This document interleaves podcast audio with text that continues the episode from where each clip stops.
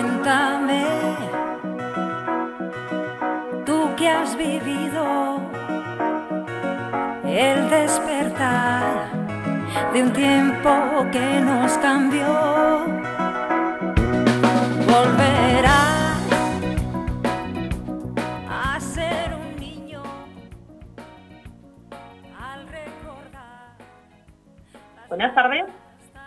Nos encontramos en Y si me cuentas, LGN Medio. Hoy es un día especial, un día a la, a la antigua usanza, un día en la que no tenemos imagen, solamente tenemos sonido. Un día en la que, bueno, pues como antes nos tenemos que imaginar quién es la, la persona que está al otro lado de, del aparato, de- del transistor o de, o de la aplicación. Pues hoy tenemos a un invitado especial, un invitado que nos va a contar, eh, bueno, pues cómo le ha ido y cómo ha encontrado la felicidad, que estoy absolutamente convencida que después de, bueno, pues de, un trabajo eh, tenaz, un trabajo perseguido, eh, pues ha encontrado la felicidad. Es verdad que, que con poco se conformó y con mucho también se está conformando. Eh, bueno, pues empezó muy joven la tarea de- del trabajo, empezó muy joven a tener eh, distintas responsabilidades, empezó muy joven a, a ser el mismo. Es pues de estas personas que, mm, bueno, pues que te encuentras en un momento determinado. Siempre digo que este programa es un programa especial porque es un programa de la vida, es un programa de, de, bueno, pues de- del resurgir, ¿no? Es, eh, son, bueno, es un matrimonio que es de Fuenlabrada, nos hemos encontrado en, bueno, pues en nuestra zona de, de verano y desde un primer momento, pues eh, ya, ya denota esa buena gente, ¿no? Denota, bueno, pues esa vida que, que quieres que te cuenten porque seguramente que, que tenemos mucho que aprender de ella. Eh, bueno, pues sin más, eh, tenemos hoy al otro lado de, de, bueno, pues del teléfono a, a Pablo, otro Pablo. La semana pasada también empezamos eh, la temporada con un, con un Pablo y hoy tenemos a Pablo Zuriguel. Pablo Zuriguel, eh, bueno, pues eh, estamos a través del teléfono, estamos en una tarde entrañable y nos va a contar lo que quieras. Pablo, buenas tardes. Buenas tardes. ¿Cómo Pues, estás? Pues mira, bien. Aquí Bien. disfrutando de las vacaciones. Muy bien, tus vacaciones que ahora ya son un poquito más largas de lo habitual. Sí. Eres un jubilado llevo ya, aventajado. llevo ya 11 años de vacaciones ya. Llevas 11 años jubilado, jubilado, Pablo. Sí. Muy Sí. bien. Cuéntanos un poco la trayectoria de tu vida, porque a mí me parece importante desde, desde dónde vienes y hasta, y hasta dónde llegas. Yo te conozco, eres un señor con una pintaza, eh, ahora eres un jubilado aventajado y te dedicas, bueno, pues a- al buceo y, y tienes una vida, eh, pues, mm, majestuosa, ¿no? Tienes una vida, eh, pues, de un espejismo, tienes una vida eh, muy cómoda. Pero hasta llegar a esta vida tan cómoda, has tenido que pasar Mucho. mucho, mucho De- trabajo. De hecho, nací en el año 50.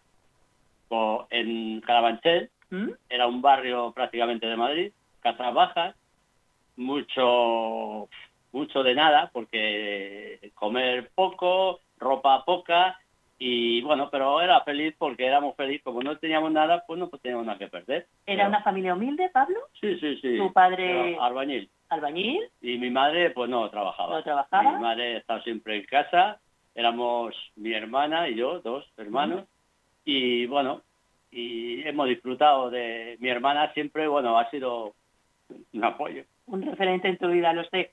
Lo sé que has sido un referente en tu vida y Y que... nada, y bueno, pero yo desde luego de, de pequeño, vamos, de joven, de jovencito, pues me ha gustado siempre por la aventura, me ha gustado el descubrir, eh, siempre he soñado con el mar, me gusta mucho el agua, no podía disfrutar. Yo las primeras vacaciones que tuve fue cuando cumplí 18 años, Tú empiezas a trabajar con 14 años, ¿no, Pablo? con 14 Empiezas a años. trabajar de aprendiz, de tornero. el tornero ahí en, bueno, en un en una casa, porque antes los talleres se hacían en cualquier sitio. En, en Carabanchel era una, vamos, como una casa con tres habitaciones y ahí pues eh, metieron máquinas y trabajaba de 8 de la mañana a 8 de la tarde, sábados incluidos, claro. O sea, no ibas al cole.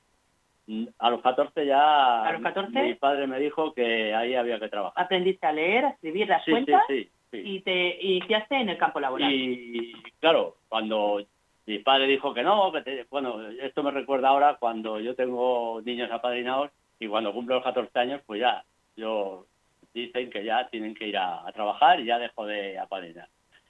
Entonces, pues bueno, me... ¿Cuánto ganabas con 14 años, Pablo? ¿Te acuerdas? 125 pesetas. ¿Y eso te lo entregabas a tu padre? Sí, sí, todo, todo. Todo. Tú entregabas y, y te lo dabas a la economía familiar. Sí, sí, yo, yo hasta, hasta que me casé, el último día que me casé, le di el dinero a mis padres. O sea que nosotros prácticamente hemos ayudado a nuestros padres a comprar y ahora a nuestros hijos a que compren. O sea, nosotros yo creo que la, la, la generación, por decirlo de alguna manera, más tonta que ha habido. Más trabajadora, O, Pablo. bueno, sí, pero bueno. Porque además era una, era una generación de mucho respeto, era una generación de, de- a lo mejor de mucho miedo, era una, una generación con obligación de que de que el padre mandaba y los hijos obedecían, ¿no? Sí, pero yo desde luego siempre he tenido muchas perspectivas de... Me ha gustado mucho leer. De hecho, cuando le dijeron a mi maestro que, que tenía que, que dejar de estudiar, dijo que, que, o sea, que era una burrada porque porque a mí me encantaba estudiar. O sea, yo es que, vamos, me- y de hecho yo siempre me iba a la cama, me cogí una linternita con una pila y, claro, era una casa baja, no la luz había que apagarla porque...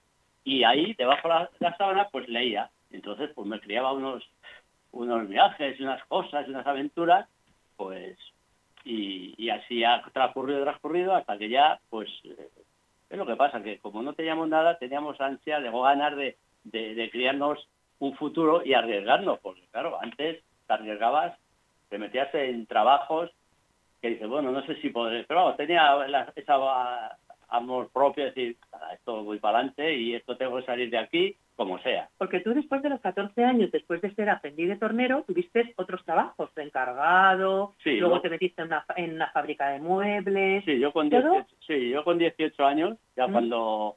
Entonces fue cuando ya abrí un poco los ojos y bueno, a los 18 años como antes más o menos, pues me eché novia. Me eché novia y, y estuvimos saliendo pues seis años, como antes éramos novios. Sí. ¿vale? Y ya empezaba ella pues a esforzarme, a buscar un trabajo ya Más estable. rentable, estable, pero siempre pensando en escalar para arriba. O sea, mi, mi, mi norma era siempre para arriba.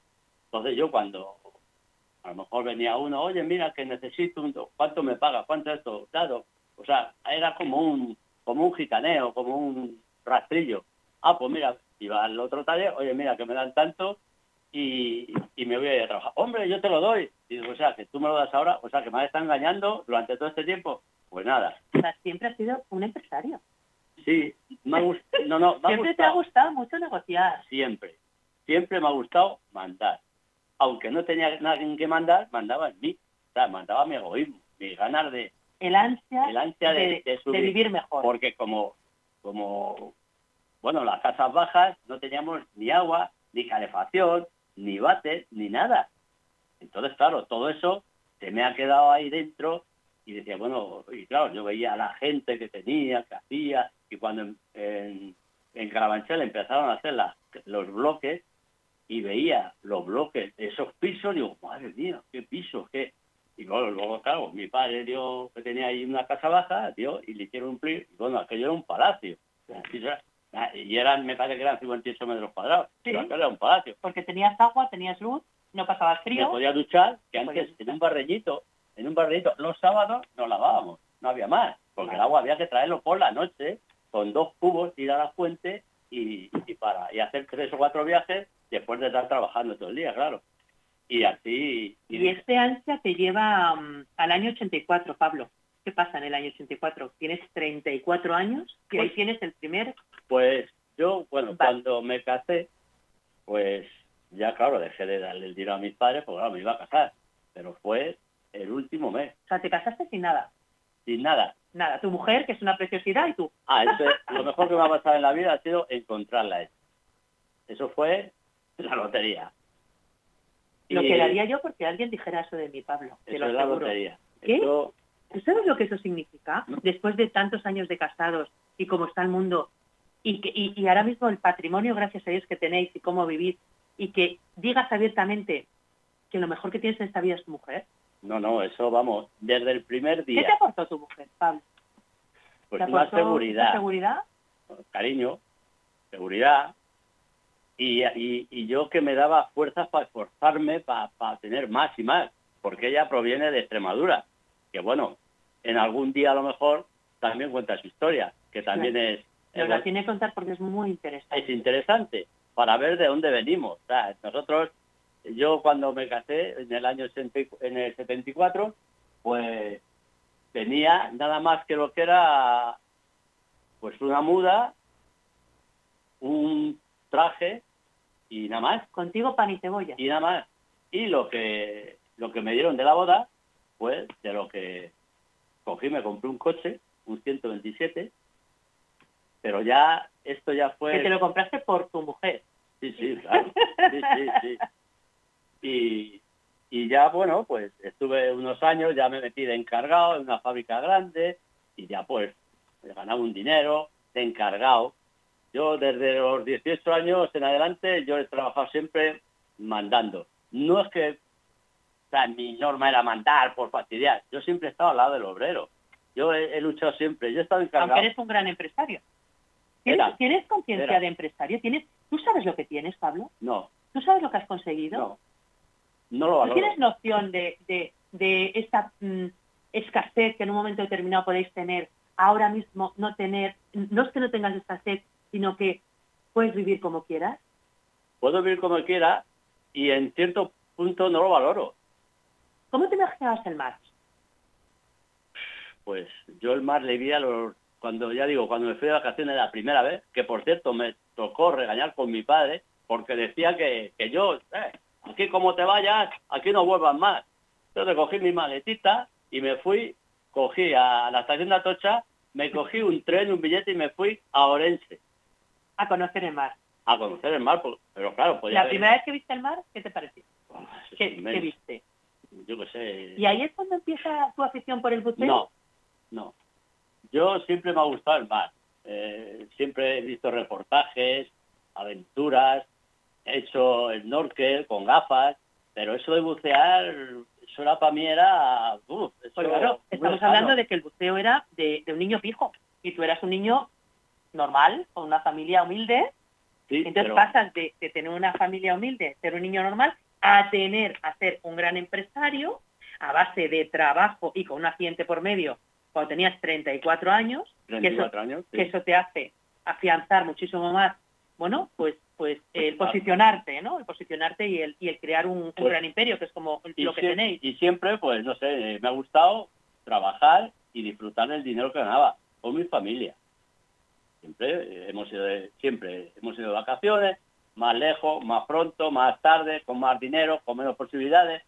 Muchas veces nos íbamos a- al pueblo de mujer, a Extremadura.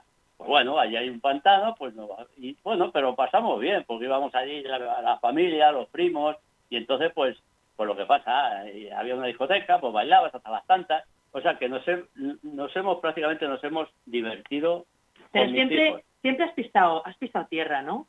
Sí, sí, yo siempre que he dado un Siempre has paso, tenido los pies en el suelo. yo siempre que he dado un paso, el otro le tenía fijo. O sea que no me podía caer para atrás. ¿Te ha dado miedo perder lo que tienes? No. No, porque yo es que muchas veces ahora, eh, eh, si voy a lo mejor estoy aquí en, en Benidorm o estoy en Fuenlabrada, muchas veces me despierto y pienso, digo, madre mía, ¿cómo he llegado a eso? Yo como digo, digo, si yo hubiera estudiado, hubiera sido ingeniero o algo de eso, A lo mejor no hubiese ganado tanto dinero, papá. o no hubiera ganado tanto dinero. Porque no hubiese tenido la posibilidad de, de trabajar tanto, o, ¿no? o qué hubiera sido mi vida, porque ya digo, bueno, como dice Marisol, a los 84 años tuve un accidente. Cuéntanos. Tenía dos hijos ya, ¿Mm? y fue de la noche a la mañana. Vivíamos bien, trabajaba en, en Fuenlabrada y, y fue el 22 de diciembre. Pero todavía trabajabas para otro, ¿no? No tenías Sí, tu empresa no, propia. No, porque en 84. Nosotros, yo, yo fundé la empresa en el 2000. ¿Y por qué la firmas? ¿Por qué la formas? ¿Por qué te da por decir, ya no voy a trabajar para nadie, voy a trabajar Pues para mí? eso pasó porque yo estaba trabajando en Madrid, en el Juego Calleja, una fábrica de muebles de cocina, también encargado, y pum, pum, pum, pum, pum. Y bueno, y de hecho, entré allí encargado y ya me quedé solo. El jefe ca- prácticamente ni aparecía, porque iba a hacer otra fábrica en Yele, un fabricón 12.000 metros cuadrados, y yo me quedé en la otra, y él se iba allí pues, a supervisar los trabajos y tal. Y, y entonces, pues, llegó y, y me fui a me fui a con este hombre y llegó un día, llevaría con él dos años y pico, tres, ¿no? Por ahí. Sí. Entonces llegó un día, tenía ya 50 años. Estaba mirando alrededor, digo, digo, ¿y este tío? Dije, con todos los millones y millones que tiene, y, parece un agarrado, mísero, trabajaba a la gente como, como, como esclavos, un, gallego, un abusón, y yo, claro, yo tenía que poner unas pelotas de, de miedo, unas peloteras de miedo, porque yo, eh, claro, yo le decía que no, que no, a la gente hay que dar, hay que motivarle para que trabaje, no se puede estar con un látigo todo el día.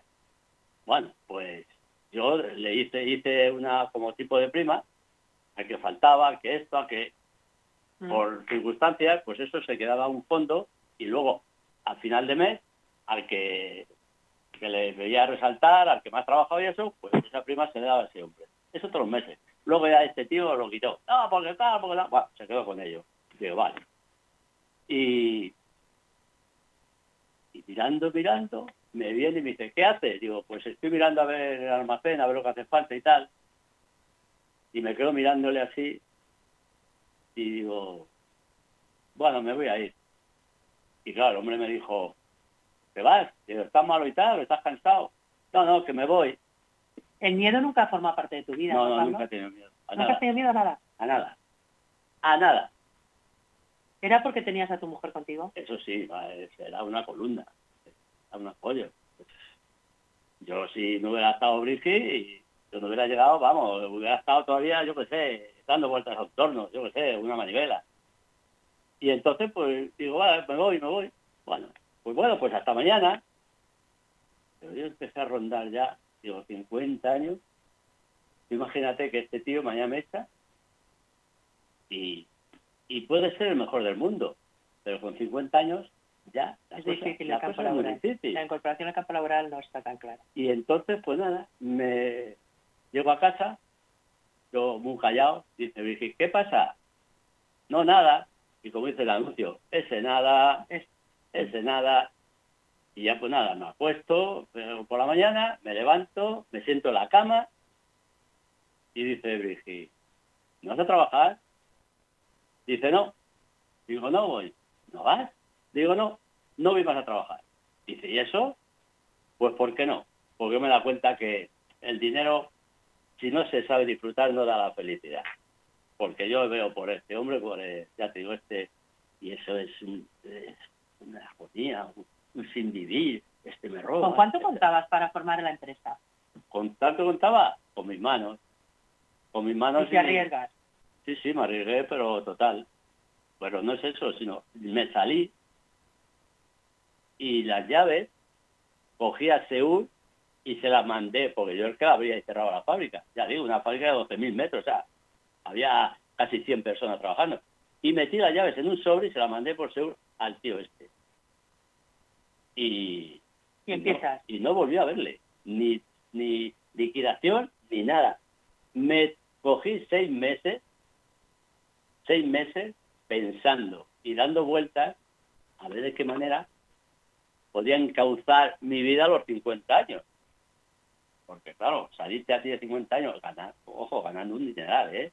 Yo, vamos, ganaba mucho dinero. La responsabilidad era muy grande, pero el dinero también. E iba acompasado. Así que le digo a Brigitte, digo, mira, esto está muy... Yo, ya te digo, seis meses, ¿eh? Y me llamaban, oye, Pablo, vente. Digo, no. Oye, Pablo, que me he enterado, ¿qué tal? No, no vuelvo otra vez a trabajar para nadie. Eso sí te lo tengo bien claro. Y formaste tu imperio. ¿Cuántos, Y- años, ¿Cuántos años estuviste trabajando en el imperio? Pues estuve eh, 20, 20 años, 20 años. Acabé en el 2000, vamos, empecé en el 2000, cuando el euro y eso. Y le dije eso a mi mujer, digo, mira, y dice, bueno, tú sabrás lo que haces.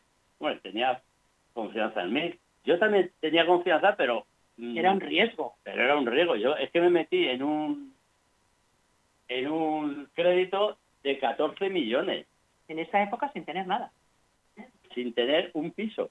Ahora, lo que no hice nunca era poner el piso para si me De fuera aval. malita de aval eso nada. Mi mano fue lo que puse nada, no puse más. Los comienzos fueron, bueno, no te digo. ¿Qué te dicen, qué te dicen tus hijos cuando tú les cuentas estas historias? Bueno, es que mis hijos, yo cuando eh, empecé con la... Con la Porque tus hijos sí que son unos empresarios fijos. Quiero decir, Sí, tus hijos sí. han, heredado No, no, eso- una empresa y un imperio y tú has sido el típico trabajador burrito que te has hecho empresario y les has regalado a tus hijos una fortuna. Tus hijos sí que son unos empresarios fijos. Y- y cuando tú les cuentas estas, estas historias, Bueno, se es que lo yo- llegan a creer. Es que yo lo han vivido. Nosotros, porque mi hija trabajaba en el cuerpo inglés, en los armarios. Y mi hijo trabajaba en otra fábrica de, muebles de cocina. Entonces nos reunimos y tal, digo, mira, he pensado que, que podríamos poner una fábrica. Y mi hijo dice, ah, pues me parece muy bien. Dice, me parece muy bien. Y, y nada, empezamos y Brigitte dice, tú sabrás lo que haces. Dice, vamos, yo de luego me fío de ti. Y empezamos, empezamos, claro, los principios fueron fatales, porque todos estos amigos que me conocían, de todas las empresas, de, que me vendían tableros, me vendían eso a la fábrica, iba allí y decía, no, pero es que claro, no nos podemos fiar de ti, porque claro, empiezas ahora y claro, no sé si me pagas, así que tenía que ir a Brigitte, oye, déjame mil pesetas que tengo que ir a por unos tiradores para una cocina, y así. O sea, la directora era Brigitte. la ella se encargaba de banco, de comprar, o sea, todo. A mí ha sido, ya te digo, ha sido una muleta. Una Pues la muleta la necesitamos la semana que viene en Y si me cuentas porque eh, sin muleta no se puede caminar. Eh, tenemos dos piernas y tenemos un apoyo fundamental en este en esta historia. Yo lo que Pablo. lo que digo muchas veces es mm, yo comprendo que la juventud ahora lo tiene mal, pero es que lo teníamos peor antes. Peor antes, es que no teníamos nada. El problema es que ahora se tiene y, y nos acostumbramos. Yo lo que no concibo es que yo con 30 años, no, con 27, teníamos ya dos hijos. Y, y- ya todo montado y un hogar y, claro, de los, eh, los, los, estos, los pisos eran de, de alquiler y la lavadora cuando tenías el dinero la compraba. Si no, da nada de letras, porque no. Mm, Desde luego tenían que ser un poco más valientes los, los, los jóvenes de hoy en día. Indis- Indiscutiblemente hemos tenido a un invitado absolutamente valiente, a un invitado trabajador, tenaz, sensato, que mm, siempre ha tenido los, los pies en, en la tierra, se ha conocido el mundo con, con el buceo, que es su, su máximo hobby, eh, un hobby que era de, de- de niño rico, era de soñador, y que bueno pues que lo ha podido y lo puede eh, ejercer casi casi cada diario, Empecé, Pablo. empecé cuando, empecé cuando me he jubilado, 61 años. a- a- Pero, pero buceas mucho, que yo lo sé. Bueno, buceas sí. mucho. en 10 años he, he disfrutado y he vivido. Bueno, yo prácticamente me recorrí el mundo, por debajo, por debajo del agua, ¿eh? He hecho muchos viajes, he recorrido. Pero todo eso, el esfuerzo que, que, me ha, que me ha ayudado a esto, ha sido dinero que he ganado gracias a mi mujer, que tenía una hucha y, y esto no me gasto esto porque vale tanto y al final pues hemos juntado que lo hemos disfrutado y yo ya digo me he recorrido medio mundo bucear. y bueno la última vez que ha sido esta mañana pues solo pido, solo pido en, eh, bueno, pues en el programa y, y, y a Dios, ¿no? Que, que, que es a quien creo, pues que, que os dé muchísima salud, que os dé muchísimos años para disfrutar, eh, pues este amor que lleva tantos años, ¿no? Fraguándose aquí en, en vuestra casa, que, que seáis uno la muleta del otro, que seáis uno el apoyo del otro. Y mm, no cabe la menor duda que, mm, que nos tiene que contar Brigitte su historia, nos tiene que contar esa historia de, pues de trabajo, de tesón y sobre todo de amor. Yo creo que después de todo este trabajo, después de todas estas experiencias, aquí lo único que, que ha quedado, bueno, pues eh, en entredicho, ¿no? Y que ha quedado, bueno, pues patente es que con amor todo se consigue. Da igual tener o no tener, eh, siempre hay que tener a alguien, a alguien, a esa persona elegida, que, que bueno, que nos pone Dios en el destino, ¿no? Para que comparta nuestra vida con nosotros pues ojalá, ojalá ustedes están detrás de hoy del, del, del aparato, del teléfono, del transistor, como decían antiguamente, ojalá encuentren a esa persona que les ayude a caminar, a caer y a levantarse una vez más y que cumplan todos sus sueños como Pablo, que se recorran el mundo una y otra vez soñando eh, cómo es y cómo puede ser. Así que yo, sin más, les espero el próximo jueves con una historia absolutamente también entrañable, desde, bueno, pues desde la humildad hasta, hasta el bienestar, ¿no? Hasta el bienestar económico, físico y, y emocional, que es lo que importa. Que muchísimas gracias por estar un jueves más en Y si me cuentas. Les espero el jueves a las 5 para contarles otra historia apasionante. Muchas gracias y hasta siempre. Cuéntame cómo te ha ido, si has conocido la felicidad. Hoy podré